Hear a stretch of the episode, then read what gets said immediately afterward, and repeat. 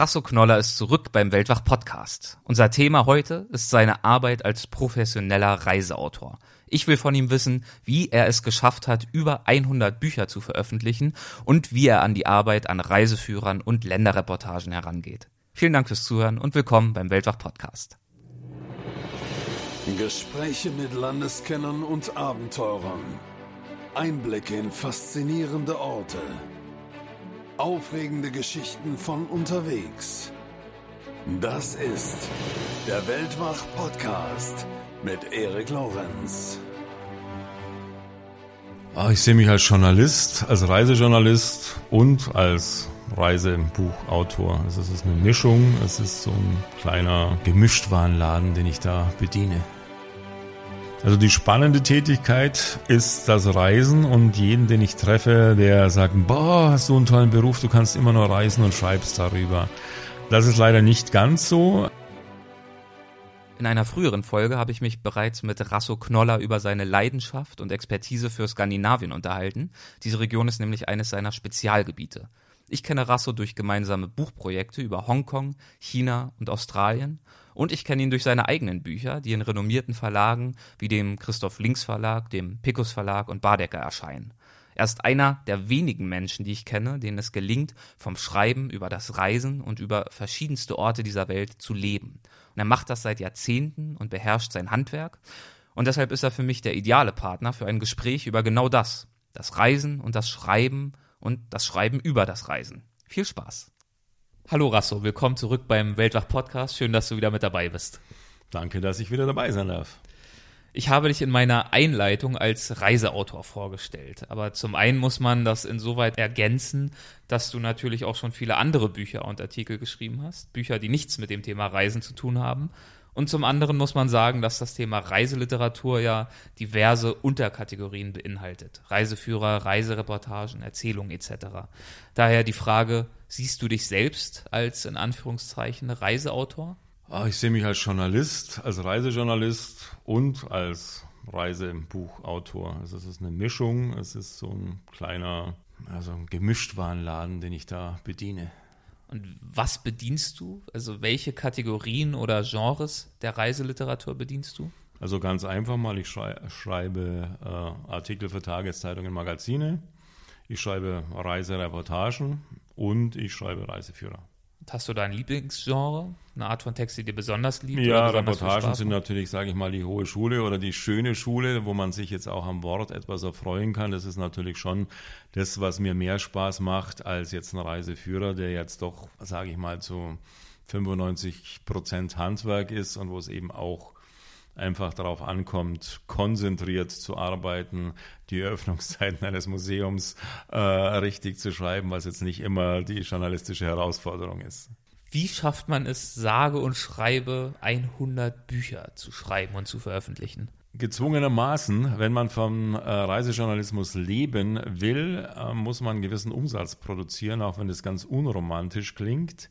Für manche Bücher, die Herzensangelegenheit äh, sind, kann man sich dann länger Zeit lassen. Aber zum Beispiel, wenn man einen Reiseführer schreibt, dann muss man einfach äh, vier, fünf im Jahr schreiben, wobei ich jetzt nicht immer von einem 300-Seiten-Buch äh, rede. Und wenn du sagst, ich habe 100 Bücher geschrieben, dann sind bei diesen 100 Büchern auch Bücher dabei, die 69 oder 72 Seiten dick sind. Und im Endeffekt äh, braucht man einen gewissen Umsatz, um äh, davon leben zu können. Denn leider wird das Metier nicht besonders gut bezahlt. Fangen wir mal beim Anfang an. Wie lief denn dein professioneller Werdegang ab? Wie ist es dazu gekommen, dass du heute vor allem Reiseliteratur schreibst?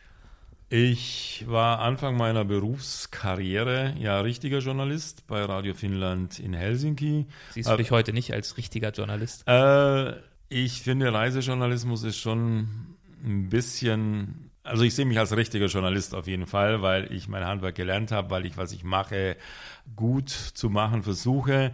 Aber es ist ein Unterschied, ob man jetzt äh, sich mit den großen Themen sozusagen beschäftigt oder mit den kleinen. Und Reisejournalismus ist Beschäftigung mit den kleinen Themen. Der Einstieg in Reisejournalismus war eigentlich ein zufälliger nämlich dass ich in Finnland eben gelebt habe und dort dann für einen deutschen Verlag einen Finnland-Reiseführer geschrieben habe. Später dann, als ich in Norwegen gelebt habe, noch einen Norwegen-Reiseführer aber immer neben, nebenher, neben meiner richtigen Arbeit in Anführungszeichen. Und als ich nach Deutschland zurückgekommen bin, hat sich schwierig als schwierig erwiesen, als freier Politikjournalist, als freier äh, Journalist zu arbeiten. Und äh, dort habe ich mich dann, ja, weil ich eben schon einige Reiseführer äh, geschrieben hatte, bin ich einfach in dieser Ecke geblieben und habe dann dort meine Tätigkeit vertieft. Das bis heute so fortgesetzt. Bis heute so fortgesetzt, wobei jetzt Gott sei Dank neben Reiseführern eben auch äh, Reisereportagen, Reisegeschichten und äh, auch äh, Arbeiten für Magazine, äh, für Tageszeitungen und nach wie vor ein bisschen auf Radio äh, mit dabei ist. Ich kann mir denken, dass es einen klassischen Berufsalltag für dich eigentlich nicht wirklich gibt. Aber würdest du trotzdem versuchen, mal zu beschreiben, wie man sich deinen Job vorstellen kann und aus welchen Tätigkeiten deine Arbeit besteht? Also die spannende Tätigkeit ist das Reisen und jeden, den ich treffe, der sagt, boah, hast du einen tollen Beruf, du kannst immer nur reisen und schreibst darüber. Das ist leider nicht ganz so. Also man ist auf Reisen. Es sind auch manchmal spannende Reisen, es sind aber manchmal auch Auftragsreisen in Gegenden, in die man um, nicht unbedingt fahren würde. Aber was vor allem ist, ähm, ich verbringe wesentlich mehr Zeit am Schreibtisch, als ich im Flugzeug, im Bus oder auch mit dem Wanderrucksack verbringe. Ich bin vielleicht drei bis vier Monate im Jahr reisen unterwegs. Die anderen acht Monate bin ich am Schreibtisch. Was sind die aktuellen Reiseprojekte? Du hast mir da vorhin von so einem kleinen, naja, Dreiklang erzählt. Ich, ja, jetzt äh, stehen in der Tat drei äh, ganz unterschiedliche Reisen an. Zunächst fahre ich jetzt übernächste Woche nach Dänemark, um dort eine Geschichte über dänischen Wein zu machen. Für, unter anderem für Nordeuropa äh, Magazin. Also fand ich jetzt für mich auch spannend, weil wir sitzen ja hier beim Gläschen Wein, aber ich wusste bis dato oder bis mir das erzählt wurde nicht, dass auch in Dänemark äh, Wein produziert wird und da bin ich schon mal ganz gespannt. Die Woche darauf bin ich dann in Österreich, um äh, bei den Dreharbeiten des Bergdoktors eine Geschichte zu machen. Da muss ich selber ein bisschen schmunzeln. Äh, es ist eine Auftragsarbeit. Ich habe bis jetzt noch keine Serie des Bergdoktors gesehen, werde es bis dahin aber zur guten Vorbereitung auf jeden Fall gemacht haben. Es sind eben aber solche Aufträge, die super wichtig für mich sind, Themen, die ich mir vielleicht selber nicht raussuchen würde die aber ich dann gut verkaufen kann und die oft dann sind es gerade solche Themen, die dann doch wirklich Spaß machen, weil man Dinge erlebt, die man sich jetzt gar nicht freiwillig rausgesucht hätte. Und dann direkt am Tag, nachdem ich vom Bergdoktor nach Hause komme, ist passiert was ganz anderes, was ganz in eine ganz andere Richtung gehendes. Da bin ich dann für zehn Tage im Sudan unterwegs. Und das ist natürlich jetzt vom Bergdoktor nach Khartoum ist natürlich schon ein großer Sprung. Und wie ist es dazu gekommen, dass du in den Sudan reist? Das ist äh, auf Einladung, also nicht für mich, sondern für eine Gruppe von Journalisten der sudanesischen Regierung, die Klammer auf, ich kann mir nicht vorstellen, dass es funktioniert, Klammer zu, aber ihr Land als äh, Tourismusreiseziel promoten möchte.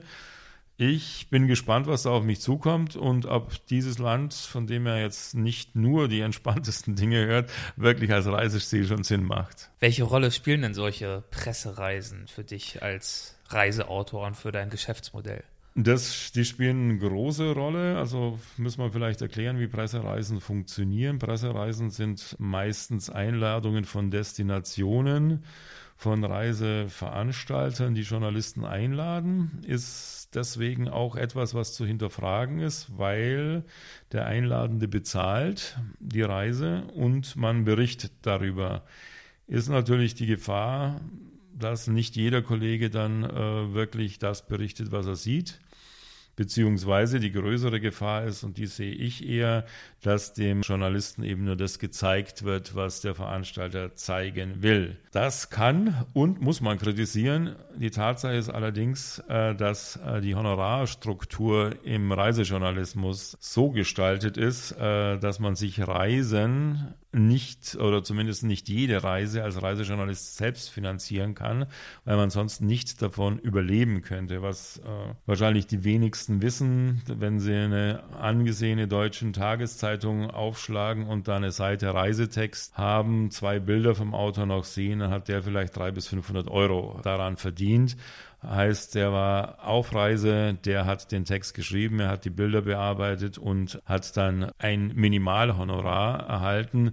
Es funktioniert ohnehin nur im Reisejournalismus zu überleben, wenn man eben seine Texte nicht nur einmal, sondern mehrmals verkaufen kann.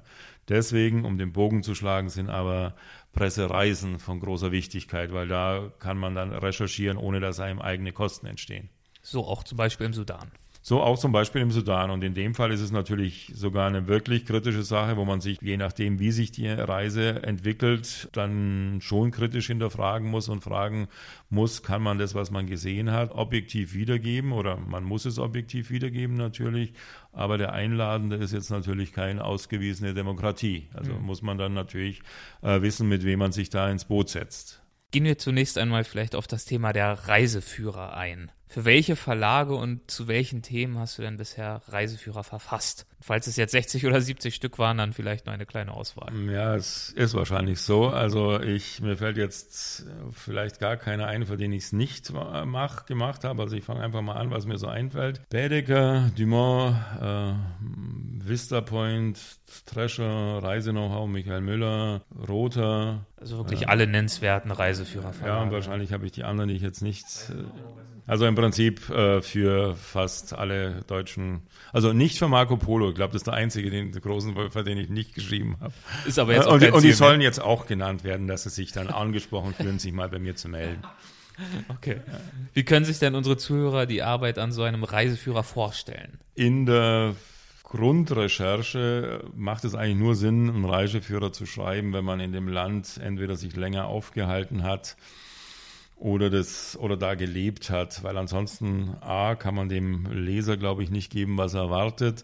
B ist auch die Recherche für den Autor viel zu anstrengend, wenn äh, man jetzt ein Land, also außer es ist Malta, ich habe mal einen Malta-Reiseführer gesch äh, geschrieben und da habe ich nicht gelebt, aber äh, das habe ich mir dann auch nach acht Wochen Malta zugetraut.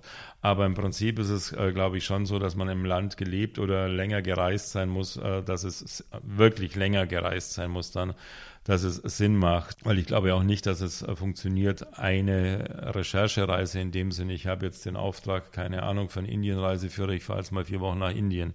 So funktioniert es nicht und ist auch für den Autor dann zu anstrengend. Also die Recherche ist, ein, ist der Großteil und wenn man ist eben deswegen gut, wenn man da gelebt hat. Wenn du dann die Recherche beendet hast, sitzt du halt einige Monate da. Ist eine relativ unkreative Arbeit, muss man sagen, weil die Struktur eines Reiseführers ja meistens durch den Verlag vorgegeben wird. Man arbeitet ja meistens in einem Reihenkonzept und mancher mag sich vorstellen, oh, ich schreibe ein Buch, ich verwirkliche mich da selber.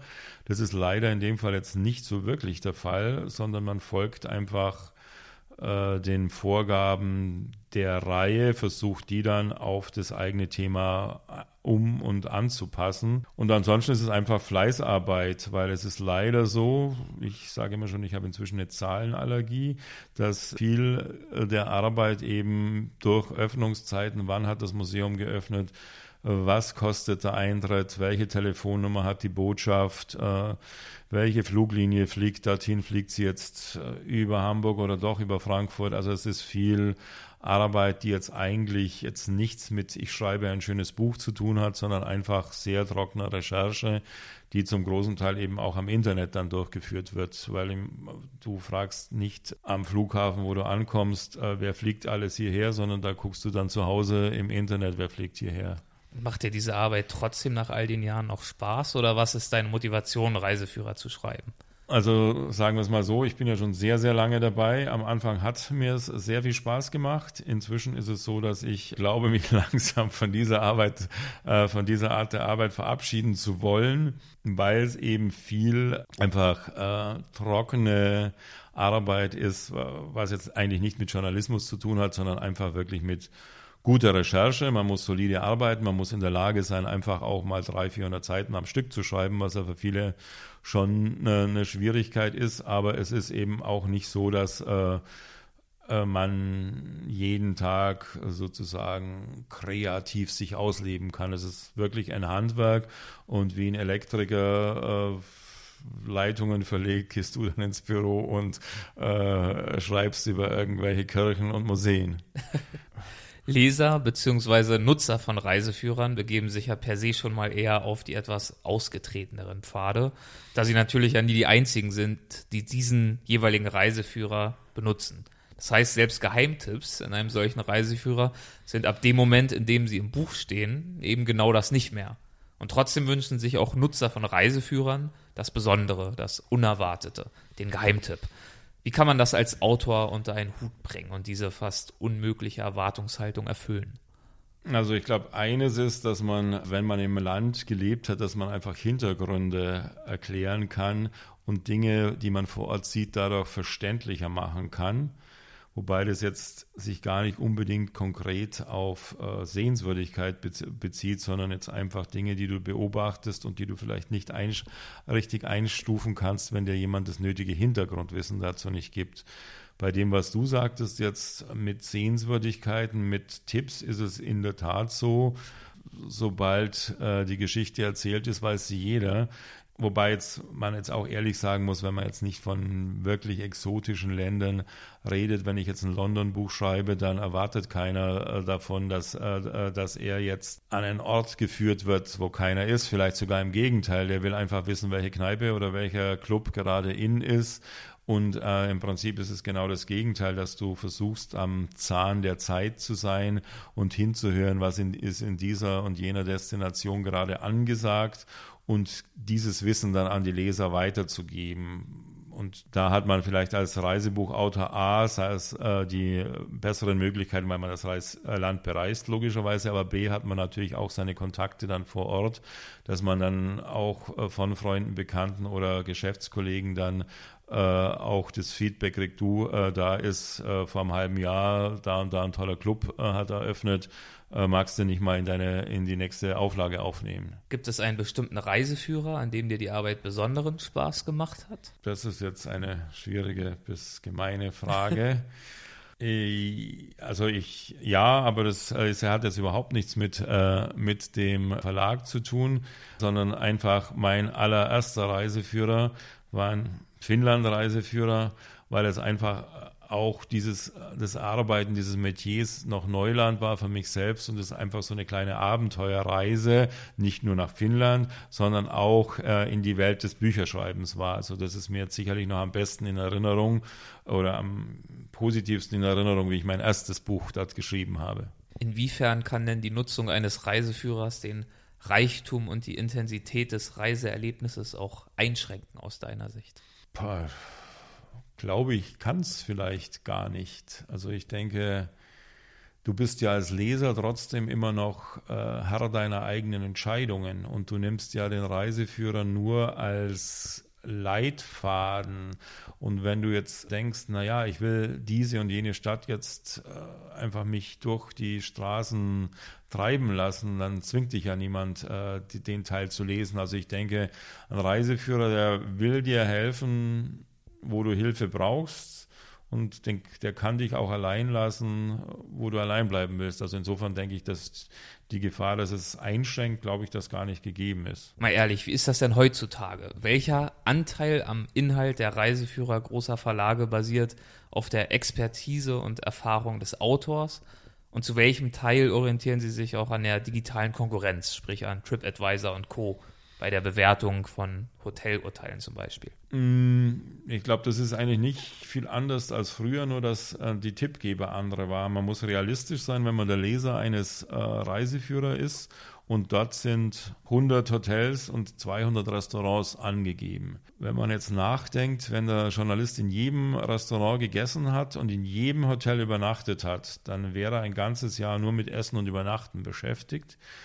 Und das ist natürlich unrealistisch. Das heißt, man muss sich aus anderen Quellen äh, seine Informationen holen. Und das mag bei manchen Kollegen dann auch der TripAdvisor sein. Bei mir ist, so muss ich zugeben, ist es zumindest bei Über Überarbeitungen auch so, dass ich mich versichere, ist das Hotel, das Restaurant, das ich vor zwei oder drei Jahren empfohlen habe, wird das von den Besuchern nach wie vor geschätzt. Also da ziehe ich das auch zu Rate. Also was ich viel mache, ist äh, Freunde vor Ort, beziehungsweise wenn ich an dem Ort keine Freunde habe, äh, Leute von der Touristeninfo oder von offiziellen Stellen zu fragen, was sind eure Lieblingskneipen? Wobei man natürlich auch gucken muss, dass man dann immer Leute fragt, die zur Leserschaft passen. Also es kann jetzt kein 20-Jähriger gefragt werden, wenn ich einen Bärdecker schreibe, weil sich der explizit an ein älteres Publikum wendet. Und ich kann keinen 60-Jährigen fragen, wenn ich äh, Verreise-Know-how äh, schreibe. Also da muss man natürlich gucken, wo man seine äh, Infos herbekommt. Äh, und deswegen ist jetzt TripAdvisor zum Beispiel äh, auch eine gute Hilfe für den Autor, schon, muss man zugeben, aber das eins zu eins übernehmen macht überhaupt keinen Sinn, weil du ja herausfiltern musst, ist der Ratgeber oder der Rezensent bei TripAdvisor, hat der überhaupt mit deiner Lesergruppe zu tun? Glaubst du denn, dass angesichts dieser digitalen Konkurrenz Reiseführer überhaupt eine Zukunft haben langfristig oder handelt es sich doch eher um ein Auslaufmodell? Also ich persönlich wundere mich ja schon lange, dass Reiseführer noch funktionieren. Allerdings, und das sind wirklich Zahlen, die es gibt, ist wohl Reiseführer die einzige Sparte im Buchhandel, die steigt, der Verkauf.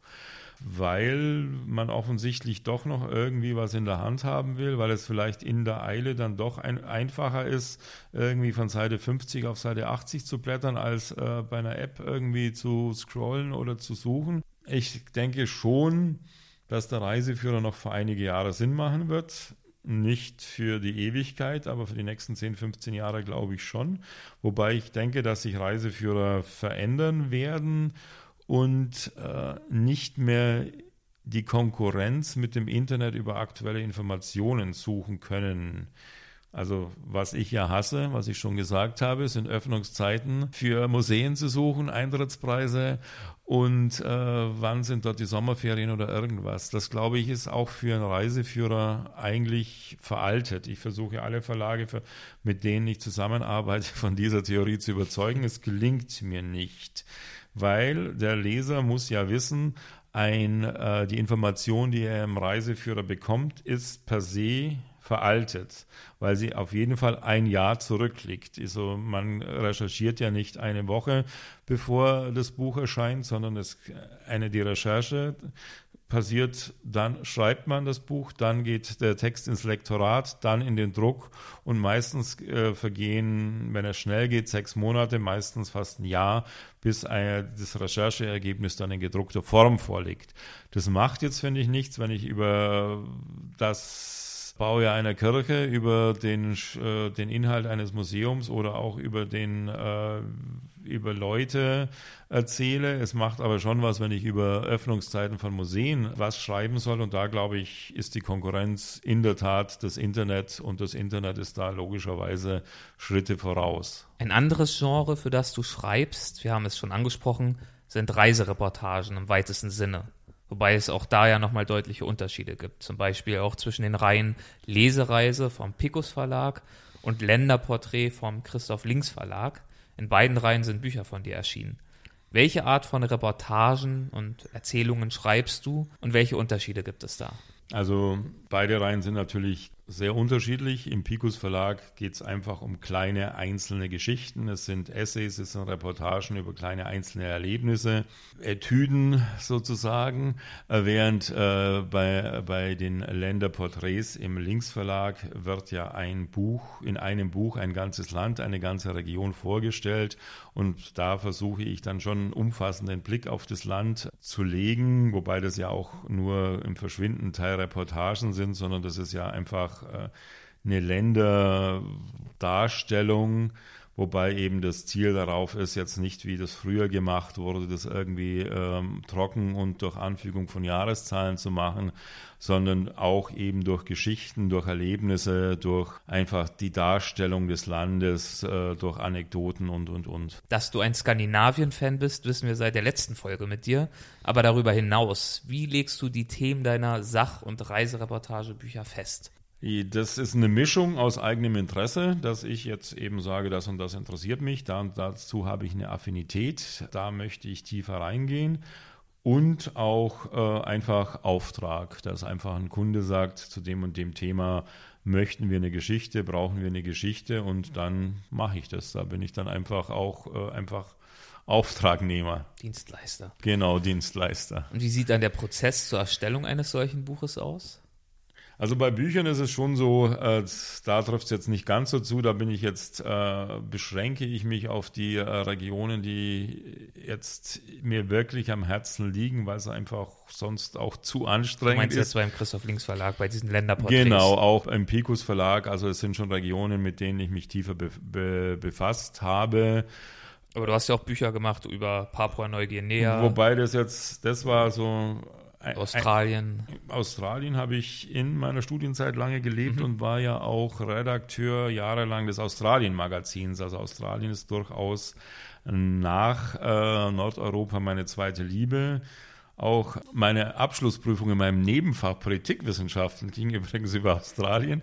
Also Australien kenne ich mich in der Tat aus. Papua-Neuguinea ist so eine, so eine Geschichte, wo mir zugeflogen ist, in dem Sinn, ein Reisejournalist äh, geht auf die Reise und ist von einem Land so fasziniert, dass er das einfach für sich aufarbeiten muss und dann kommt ein Buch dabei raus. Also nach Papua-Neuguinea bin ich vor einigen Jahren gefahren mit dem Auftrag, zwei Magazingeschichten zu machen.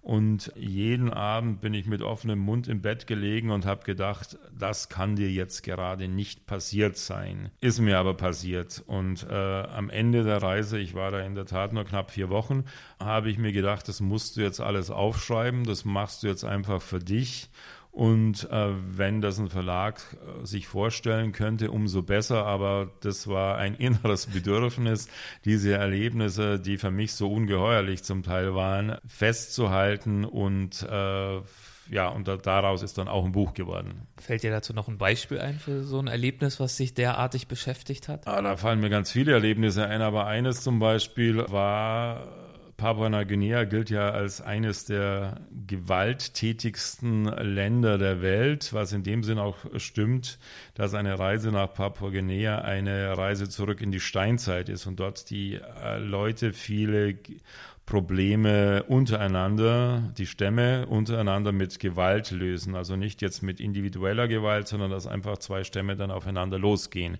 und es da viele Tote gibt. Insofern, insofern stimmt die Statistik aber als Tourist oder als Besucher hatte ich dann folgendes Erlebnis in meinem äh, Reiseführer Lonely Planet. Auf Deutsch gab es damals kein, oder gibt es keinen Papua-Neuguinea Reiseführer. Im Lonely Planet stand, wenn man diese und jene Straße benutzt, dann käme es öfter vor, dass es zu Straßenüberfällen käme, dass junge Männer mit Spitzhacke dastünden, so tun würden, als würden sie die Straße reparieren und dann das Auto überfallen. Wir fahren diese Straße und genau diese Situation entsteht die, es kommen äh, die jungen Leute äh, mit Spitzhacke, wie als wär, wäre das zu, zum Bild geworden, was in dem Buch stand, auf das Auto zu. Äh, der Fahrer äh, beugt sich zu denen raus und sagt, nee, es geht heute nicht, wir haben einen Gast dabei.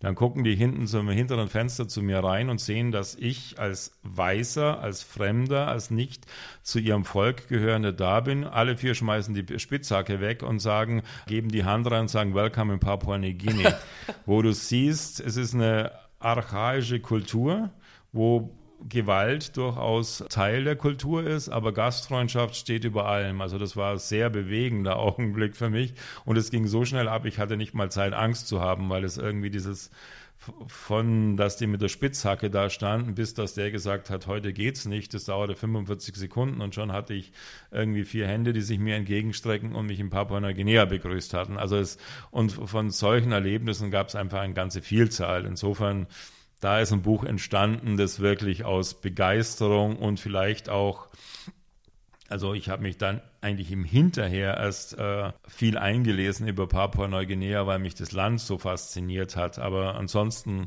äh, versuche ich schon Bücher über Länder zu schreiben, wo ich nicht nur einmal war. Und wie arbeitest du, wenn du vorher weißt, dass du eine Reportageband schreiben möchtest? Wie reist du durchs Land und wie überführst du dann das Erlebnis in die Schriftform?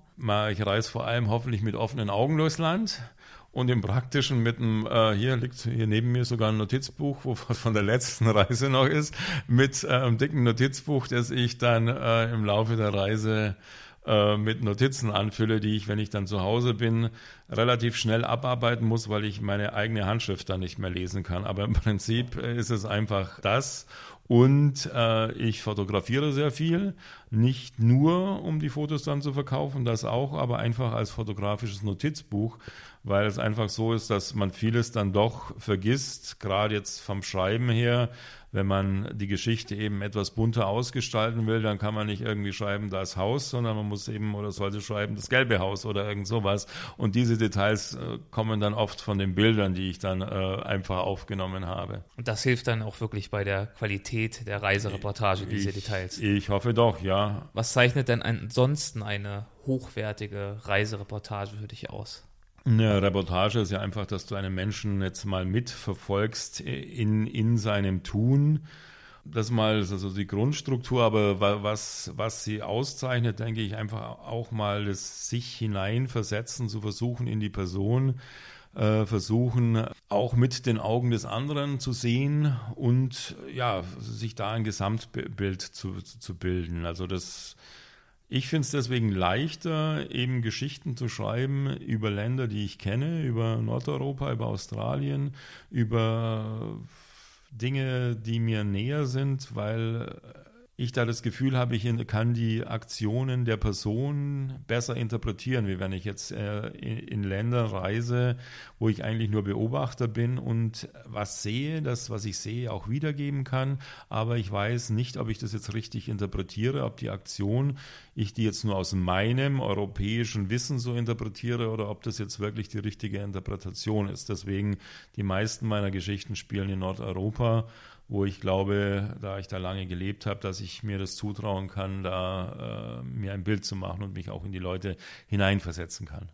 Was kann so eine Reiseerzählung im besten Fall bewirken beim Leser? Ja, ganz banal, einfach die Lust, dahin zu reisen. Noch banaler, einfach Spaß beim Lesen, dass du einfach die äh, Seiten für Seiten umblätterst und gefangen bist und mitgenommen bist von der Geschichte und wissen willst, wie geht's weiter, was passiert da. Ja, also dass, dass man dem Leser die Stimmung, die man in dem Augenblick selbst hatte, einfach weitergeben kann. Und das ist auch deine Hauptmotivation, diese Art von Literatur zu schreiben. Oder gibt es noch was anderes, ja, was kommt, dich daran reizt? Jetzt kommt es natürlich drauf an, was du jetzt meinst. Also bei diesen Picus-Büchern ist es sicherlich das. Bei den Büchern, die sich jetzt etwas doch äh, tiefer mit dem Land beschäftigen, Jetzt, du hattest vorher diese Länderporträtreihe im Linksverlag genannt, wo man sehr versucht, wirklich ein Land so ganz allumfassend äh, darzustellen da ist es jetzt einfach auch, äh, da ist schon auch ein Teil der Wissensvermittlung einfach, dass man Leuten gerne erzählen möchte über ein Land, das man selber gut kennt und vielleicht auch schätzt und mag und da Informationen weitergibt, aber eben auf eine andere Art, als das vielleicht früher üblich war, sondern auf eine unterhaltsame Art. Und was ist dir dann beim Schreiben deiner Bücher wichtig? Das kann inhaltlicher oder auch stilistischer Natur sein. Gibt es zum Beispiel in Anführungszeichen irgendwelche Schreibregeln, an die du dich zu halten versuchst? Äh, nö. Äh, es, es, äh, was die Regeln sind, es gibt ja eigentlich das Buch vor. Also der, wenn du jetzt einen Reiseführer äh, schreibst, machst du was, äh, hältst du dich an andere Regeln, als äh, wenn du jetzt ein, eine Reportage schreibst. Es gibt natürlich einfach Regeln, die das, die, die das Genre vorgibt und äh, an die du dich äh, hältst oder halten musst, beziehungsweise wenn du sie brichst, dann musst du zumindest wissen, dass du gerade Regeln brichst. Aber im Prinzip, ich schreibe ja keine Romane, sondern ich schreibe ja wirklich jetzt, jetzt nur in Anführungszeichen Reisegeschichten und da setze ich mich jetzt nicht hin, bevor ich die Geschichte starte und habe irgendwie so meinen kleinen Regelkatalog. Also im Prinzip klingt jetzt wahrscheinlich auch zu banal, aber lege ich einfach mal los. Ich weiß natürlich, was die Geschichte sein soll. Es gibt ja vielleicht irgendwelche erzählerischen Mittel, die sich für dich bewährt haben, irgendwelche Techniken. Die, äh, wenn das immer dieselben wären, wären ja die Geschichten, glaube ich, langweilig, wenn das immer dieselben Geschichten wären. Also ich kann jetzt höchstens äh, sagen, wie ich schreibe und wie bei mir Geschichten entstehen. Und ich frage mich, ob ich vor der Erfindung des Computers überhaupt äh, Autor und Journalist hätte werden können, weil, wie ich schon angedeutet oder gesagt habe, ich fange einfach mal an zu schreiben und dann entsteht so eine Geschichte für mich wie so ein Puzzle. Das heißt, ich schreibe die ganz selten von Anfang bis Ende und dann ist die Geschichte fertig, sondern äh, ich füge dann hier und da und dort was ein, bastel es dann vielleicht wieder neu zusammen, kopiere das hintere doch nach vorne und es, äh, also das entsteht bei mir so äh, als, als Arbeitsprozess. Also ich kenne Kollegen, die wirklich von Anfang an wissen, wie, also die überlegen dann länger, bevor sie loslegen und wissen dann, wie es aussehen soll. Und bei mir ist das Schreiben der Überlegungsprozess. Gibt es ein Buch, das du geschrieben hast, auf das du besonders stolz bist? Ich mag sehr gerne meine Bücher in der Länderporträtreihe beim Linksverlag. Und äh, ich weiß jetzt nicht, ob stolz, aber das habe ich eben auch mit der größten oder mit einer großen Begeisterung geschrieben, dieses Buch über Papua-Neuguinea, über das wir vorher gesprochen haben. Generell Stolz weiß ich nicht, aber generell mag ich jetzt natürlich die äh, Reisereportagen, die Reisegeschichten liegen mir näher am Herzen als jetzt Reiseführer. Da habe ich jetzt diese Reiseführergeschichten, das ist jetzt für mich jetzt eher Handwerk, während ich mich beim anderen versuche, ein bisschen sozusagen kreativ zu tätigen, zu betätigen. Du hast gerade nochmal Papua-Neuguinea erwähnt und ein Land, das dort ganz in der Nähe liegt, ist Australien. Und wir haben es schon gesagt, auch darüber hast du ein Buch geschrieben. Und du hast ja auch im Buch Australien, wie wir es sehen, mitgearbeitet, das Thomas Bauer und ich mit herausgegeben haben. Worin besteht denn für dich die Faszination Australiens? Äh, du weißt ja, dass ich jetzt Nordeuropa-Fan bin und im Prinzip der Ansatz ist erstmal äh, derselbe. Also ich mag Länder, die relativ leer sind und insofern äh, ist Australien ein leeres Land, noch leerer als Nordeuropa, aber das ist so mal der Ansatz. Dann äh, ist die Natur natürlich wirklich super faszinierend und das Leben dort extrem entspannend. Ich war ja als Student da mehrmals also insgesamt weit über ein Jahr in Australien gereist und hätte mir damals auch vorstellen können, da zu leben, weil irgendwie äh, das, das, Leben, das jetzt aus Aussie Rules Football und Barbecue besteht, mir damals doch als ideal vorkam. Äh, jetzt äh, würde ich es mir nicht mehr vorstellen können, weil äh, jetzt also, möchte ich auch den Rest der Welt zur Kenntnis nehmen und da ist Australien halt schon ein bisschen weit weg und äh, auch das Interesse am Rest der Welt ist dort ein bisschen geringer als hier. Welche Art von Geschichten hast du versucht für dein Buch Lesereise Australien im Land der Regenbogenschlange zusammenzutragen? Es sind hauptsächlich Geschichten, die ich bei äh, mit äh, Aborigines eingesammelt habe, die ich äh, mit dadurch, dass ich bei denen Zeit verbracht habe, die entstanden sind und das äh, ist eigentlich auch wieder eine Kultur, die mir gut liegt sozusagen. Genau, äh, hatte ich dann eine Ähnlichkeit zu finnischen Männern und Aborigines äh, festgestellt.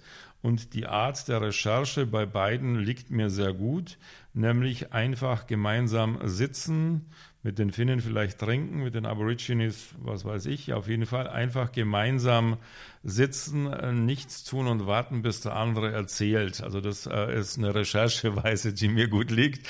Und australische Aborigines haben ja aus gutem Grund äh, relativ großes Misstrauen Weißen gegenüber. Also die sind ja von ihrer Regierung nicht immer fein behandelt worden. Und es hilft da sehr, Misstrauen abzubauen, einfach da zu sein.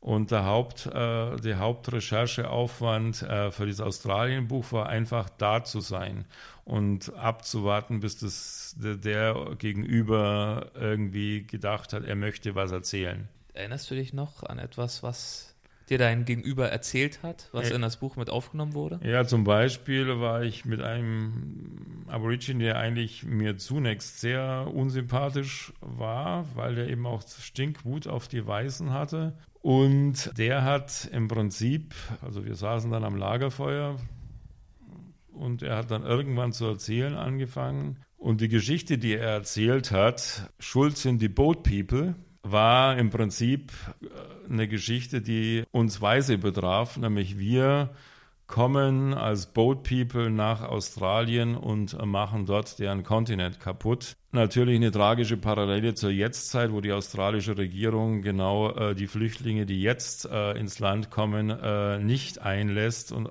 in Papua-Neuguinea und anderen Inseln äh, interniert. Und das war eigentlich eine sehr augenöffnende Geschichte, äh, dass äh, dieser Aborigine im Prinzip über uns so erzählt hat, wie wir jetzt über, oder die australische Regierung jetzt über die neuen Leute, die ins Land wollen, erzählen. Wonach suchst du auf deinen Reisen? Wodurch fühlst du dich am ehesten bereichert? Im Prinzip sind es ja immer die Begegnungen mit Menschen, die Reisen äh, speziell machen. Suchen, ob man was sucht oder ob ich was suche, hängt natürlich davon ab, ob ich jetzt mit einem bestimmten Ziel hingehe, beziehungsweise mit einem bestimmten, mit einer bestimmten Erwartungshaltung. Dieses Buch, über das wir gerade gesprochen haben, dieses Buch über die australischen Aborigines, das hätte wahrscheinlich gar nicht entstehen können, wenn ich da bewusst was gesucht hätte. Sondern da war es so, dass ich wirklich abgewartet habe, was passiert mir, was kommt auf mich zu und äh, das einfach als Geschenk angenommen habe, was, was mir gegeben wird. Wenn ich jetzt, was weiß ich, ein Buch über finnische Außenpolitik recherchiere, dann äh, habe ich natürlich einen ganz anderen Auftrag und äh, gehe geh da viel konkreter ran. Aber ich denke schon, dass es auch bei Reisen wichtig ist, einfach mal die Dinge aufzunehmen und Dinge aufzunehmen, die man jetzt nicht unbedingt auf seiner Agenda hatte. Spürst du denn die Gefahr, dass du des ständigen Reisens irgendwann überdrüssig werden könntest? Bis jetzt ist es mir noch nicht so gegangen. Ganz im Gegenteil, die letzten, vor drei, vier Jahren hatte ich das Gefühl, dass ich zu viel am Schreibtisch sitze, zu viel äh, Büroarbeit habe, zu viel in, in der Produktion sozusagen bin und zu wenig reise. Das habe ich jetzt die letzten beiden Jahre wieder versucht, etwas zurückzudrehen. Also des Reisens bin ich mit Sicherheit noch nicht überdrüssig. Welches Land hat dich denn zuletzt richtig überrascht oder begeistert?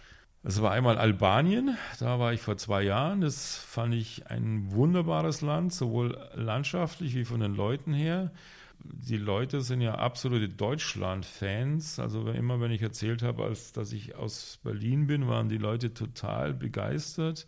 Kannst du dir erklären, warum? Ich glaube schon, dass es ein bisschen daran liegt, dass jetzt äh, Deutschland für die so ein, so ein Paradiesland ist, weil dann alle irgendwie äh, geschwärmt haben von de deutschen Autos, deutscher Wirtschaft und deutschem Fußball.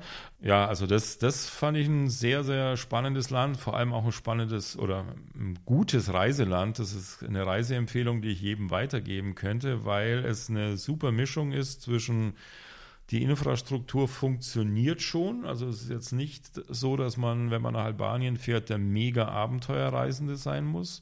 Es ist aber trotzdem so, dass der Massentourismus noch meilenweit entfernt ist. Man also wirklich noch mit dem Einheimischen allein dasteht und nicht mit 100 Leuten in der Gruppe. Und es ist eine super Kombi. Es ist extrem billig, also äh, was ja für viele Reisende auch ein Grund ist. Also ich habe das sehr genossen und das ist meine persönliche Urlaubsempfehlung. Das war jetzt vielleicht jetzt nicht so wie in Papua-Neuguinea, dass man so geflasht ist. Das kann ja jetzt gar nicht sein. Aber als Urlaubsland äh, auch, damals war es eine berufliche Reise, den nächsten privaten Urlaub Klammer auf, Reisejournalisten machen selten Urlaub, aber falls es den nächsten bald gibt, den würde ich in Albanien machen. Du reist seit vielen Jahren häufig und intensiv. Welche Veränderungen, die du im Laufe dieser Zeit beobachtet hast, beschäftigen dich am meisten? Zum Beispiel, weil sie besonders schockierend oder auch ermutigend sind. Also ich glaube, in den Ländern, die ich jetzt hauptsächlich bereise, sind die Veränderungen jetzt eigentlich nicht schockierend, sondern du beobachtest halt einfach, dass die äh, Zahl der Reisenden zunimmt, dass manche Gegenden, die du früher für dich allein hattest und äh, was du vorher sagtest, ein Geheimtipp waren, dass du die Stellen jetzt dann mit äh, Leuten zu teilen hast. Was aber ganz normal ist, warum soll Dinge nur ich schön finden und die anderen dürfen dann nicht hin? Also ich denke, es ist eher so, so dass, dass man merkt, dass Reisen immer mehr wird, dass Reisen zur Kultur gehört und immer mehr zur Kultur gehört. Und das bedeutet eben, dass es auch äh, Stellen, die du eben für dich haben konntest, noch vor 20 Jahren, du jetzt teilen musst. Ansonsten äh, sind natürlich jetzt Dinge, die jetzt dann schon ins, äh, ja, in Richtung Umweltgeschichten gehen. Das macht einem dann natürlich schon irgendwie einen Kopf. Zum Beispiel war ich vor vier, fünf Jahren, habe ich, äh, war ich in den Kapverden, auf den Kapverden, eine Wanderung zu einem mega einsamen Strand. Da war auch niemand, der war auch mega einsam, aber der ganze Strand war voll Müll der vom Meer angeschwemmt wurde, wo du dir dann natürlich schon denkst, irgendwie selbst die einsamsten Gegenden der Welt sind vor der Umweltzerstörung nicht geschützt. Und das war halt so, so ein wirkliches so Symbolbild. Du gehst irgendwie, du, fünf oder sechs Stunden wirklich so ans ganz andere Ende der Insel über einen steilen Berg drüber. Du bist ganz allein und siehst dann unten ist, ist der Strand und du freust dich schon, ah super, jetzt kann ich dann schwimmen gehen und du bist dann unten und der ganze Strand ist voll Plastikmüll und der eben nicht von den Kapverden kommt, sondern eben dadurch irgendeine Meeresströmung hingebracht äh, wird. Du warst und bist ja überall in der Welt unterwegs, lebst aber seit längerer Zeit in Berlin. Was verbindet dich mit Berlin? Unter welchen Umständen könntest du dir vorstellen, woanders zu leben? Also ich finde Berlin super, weil es einfach eine Großstadt ist, die pulsiert, in der viel passiert, in der sich viel verändert, in der du jeden Abend irgendwie die Auswahl zwischen tausend Dingen hast, die du machen kannst. Äh, ja, also bin ein riesen Berlin-Fan, wobei ich jetzt zugeben muss, dass mein Phantom seit zwei, drei Jahren ein bisschen abnimmt, inzwischen finde ich die Stadt auch anstrengend. Also du kommst in die U-Bahn, in die S-Bahn und äh, du hast immer so das Gefühl, das Aggressionspegel ist so bei jedem bis zum Anschlag. Irgendwie einer macht eine doofe Bemerkung oder schubst den anderen leicht an und schon irgendwie gehen die Leute hoch. Bei mir ist es halt, also ist jetzt aktuell so, ich war vor kurzem in äh, Schweden und Finnland unterwegs und immer wenn ich dann nach Berlin zurückkomme, brauche ich so zwei, drei Wochen Anpassung, um dieses Spannungslevel, Aggressionslevel der Großstadt irgendwie wieder zu ertragen. In Schweden, wenn sich zwei Leute in der U-Bahn versehentlich berühren, dann entschuldigen sich beide 15.000 Mal. In Berlin ist es so, dass mindestens einer der beiden sagt, verpiss dich, Alter. Und äh, das ist, was ich zunehmend anstrengend finde. Nichtsdestotrotz, die Bilanz pro und contra fällt immer noch sehr pro Berlin aus. Und ich finde Berlin eine tolle Stadt, wo man auch Dinge erleben kann, die einfach keine andere Stadt bietet, auch, auch an Leuten. Zum Beispiel ist mir, habe ich vorgestern einen Obdachlosen äh, gesehen, der meditiert und Yoga-Übungen gemacht hat. In welcher anderen Stadt würde dir das passieren? Das fand ich so total klasse. Also Berlin hat schon was. Dann kommen wir jetzt zum Abschluss zu den Halbsätzen. Das ist eine Kategorie, die wir immer mit dabei haben. Das heißt, ich nenne einen Halbsatz und du vervollständigst ihn so, wie es dir gerade in den Sinn kommt. Ein Land, das auf meinen Streifzügen bisher deutlich zu kurz gekommen ist, ist Deutschland. Tatsächlich? Hast du nicht diverse Bücher auch schon über Deutschland geschrieben? Über Berlin und äh, Mecklenburg-Vorpommern, beides. Da habe ich in beiden gelebt oder lebe in Berlin, aber äh, dir hatte ich schon erzählt, jetzt erzähle ich es deinen Hörern auch. Ich war vor kurzem, mich letzte Woche als Auftragsarbeit, sonst wäre ich da gar nicht hingefahren, auf Helgoland. Und ich war sowas von begeistert. Irgendwie, wenn man das, wenn das am Ende der Welt wäre, würde man sagen, du musst unbedingt mal nach Helgoland reisen. Nur weil es gleich hier um die Ecke ist, kommt niemand auf die Idee. Also Deutschland ist in der Tat äh, ein Land, über das ich relativ wenig weiß. Also an geografisch oder touristisch relativ wenig weiß. Und das steht ganz oben bei mir auf der Liste. Eine Stadt außerhalb Europas, in die ich mich verliebt habe, ist Sydney. Es ist Multikulti, ist super Wetter, ist äh, Party, ist Barbecue, ist Strand, ist ja einfach. Das Leben als Reiseautor ist spannend und anstrengend. Zuhörern, die auch gern vom Reisen und darüber schreiben leben können würden, rate ich ab. Warum? Weil man sich das viel zu äh, schön vorstellt, weil man sich vorstellt, na, der verdient mit dem Reisen das Geld und äh, es ist eben ein super schlecht bezahlter Job. Und du brauchst ganz, ganz lange, bis du da Fuß fasst als Freier. Also man muss es unbedingt wollen. Also wer es unbedingt will, der soll es natürlich machen, aber man sollte sich, äh, man sollte es nicht verklären. Dann jetzt noch die Assoziationen. Ich nenne einen Begriff und du sagst das dazu, was dir dazu einfällt. Reisepannen.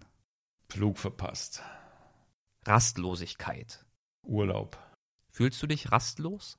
Ähm, manchmal. Äh, wobei, also keineswegs aufreißen, sondern eher, äh, wenn ich zu Hause am Schreibtisch äh, sitze und irgendwelchen Abgabeterminen hinterher tippe. Also wenn ich weiß, ich muss bis nächste Woche dieses und bis übernächste Woche jenes und so, da fühle ich mich in der Tat rastlos teilweise. Ja, weil der Termindruck auch da zum Tipp, äh, würdest du Reisejournalismus empfehlen. Es ist eben nicht so, dass man dann einfach nur reist, sondern man hat auch dann die Auftraggeber im Nacken, die äh, sagen, ja, bis Kalenderwoche 40 wollen wir das und bis dahin brauchen wir jenes. Also insofern rastlos, ja, aber nicht auf Reisen. Hongkong. Ein Buch mit einem tollen Kollegen darüber geschrieben, mit Erik Lorenz. Südafrika. Sehr spannendes Reiseland. Fernweh. Habe ich. Heimweh. Ha, Kenne ich nicht. Kennst du nicht. Egal wie lange du unterwegs warst. Nee. Also ich habe es, das ist, also ich vermisse meine Freunde, aber ich äh, habe kein äh, Heimweh, ich muss jetzt nach Berlin oder ich muss dort oder dorthin. Nee, kenne ich nicht. Sehr schön, dann war's das für heute, für unsere zweite Runde. Ich danke dir, hat wieder viel Spaß gemacht. Ich bedanke mich. Danke, ciao. Danke. Das war mein Gespräch mit Reiseautor Rasso Knoller. Wie hat's dir denn gefallen? Lass es mich gern über die Website oder Facebook wissen. Genauso interessiert mich, wen du gern mal als Gast beim Weltwach-Podcast hören würdest. Schreib mir einfach eine Mail und ich werde versuchen, es zu realisieren. Einige hochspannende Gäste für zukünftige Folgen haben schon zugesagt. Da sind einige Gespräche dabei, auf die ich mich wirklich richtig freue. Um künftig keine Folge zu verpassen, kannst du dich auf www.weltwach.de für den Newsletter anmelden. Dann informieren wir dich über neue Podcast-Folgen. Und auf weltwach.de gibt es auch die Show Notes zu dieser Folge. Bis bald. Ever catch yourself eating the same flavorless dinner three days in a row? Dreaming of something better? Well, HelloFresh is your guilt-free dream come true, baby. It's me, Kiki Palmer. Let's wake up those taste buds with hot, juicy pecan-crusted chicken or garlic butter shrimp scampi. Mm. Hello Fresh. Stop dreaming of all the delicious possibilities and dig in at HelloFresh.com. Let's get this dinner party started. Hey, it's Paige DeSorbo from Giggly Squad. High quality fashion without the price tag. Say hello to Quince. I'm snagging high-end essentials like cozy cashmere sweaters, sleek leather jackets, fine jewelry, and so much more. With Quince being 50 to 80% less than similar brands. And they partner with factories that prioritize safe, ethical, and responsible manufacturing. I love that. Luxury quality within reach. Go to quince.com slash style to get free shipping and 365 day returns on your next order. Quince.com slash style.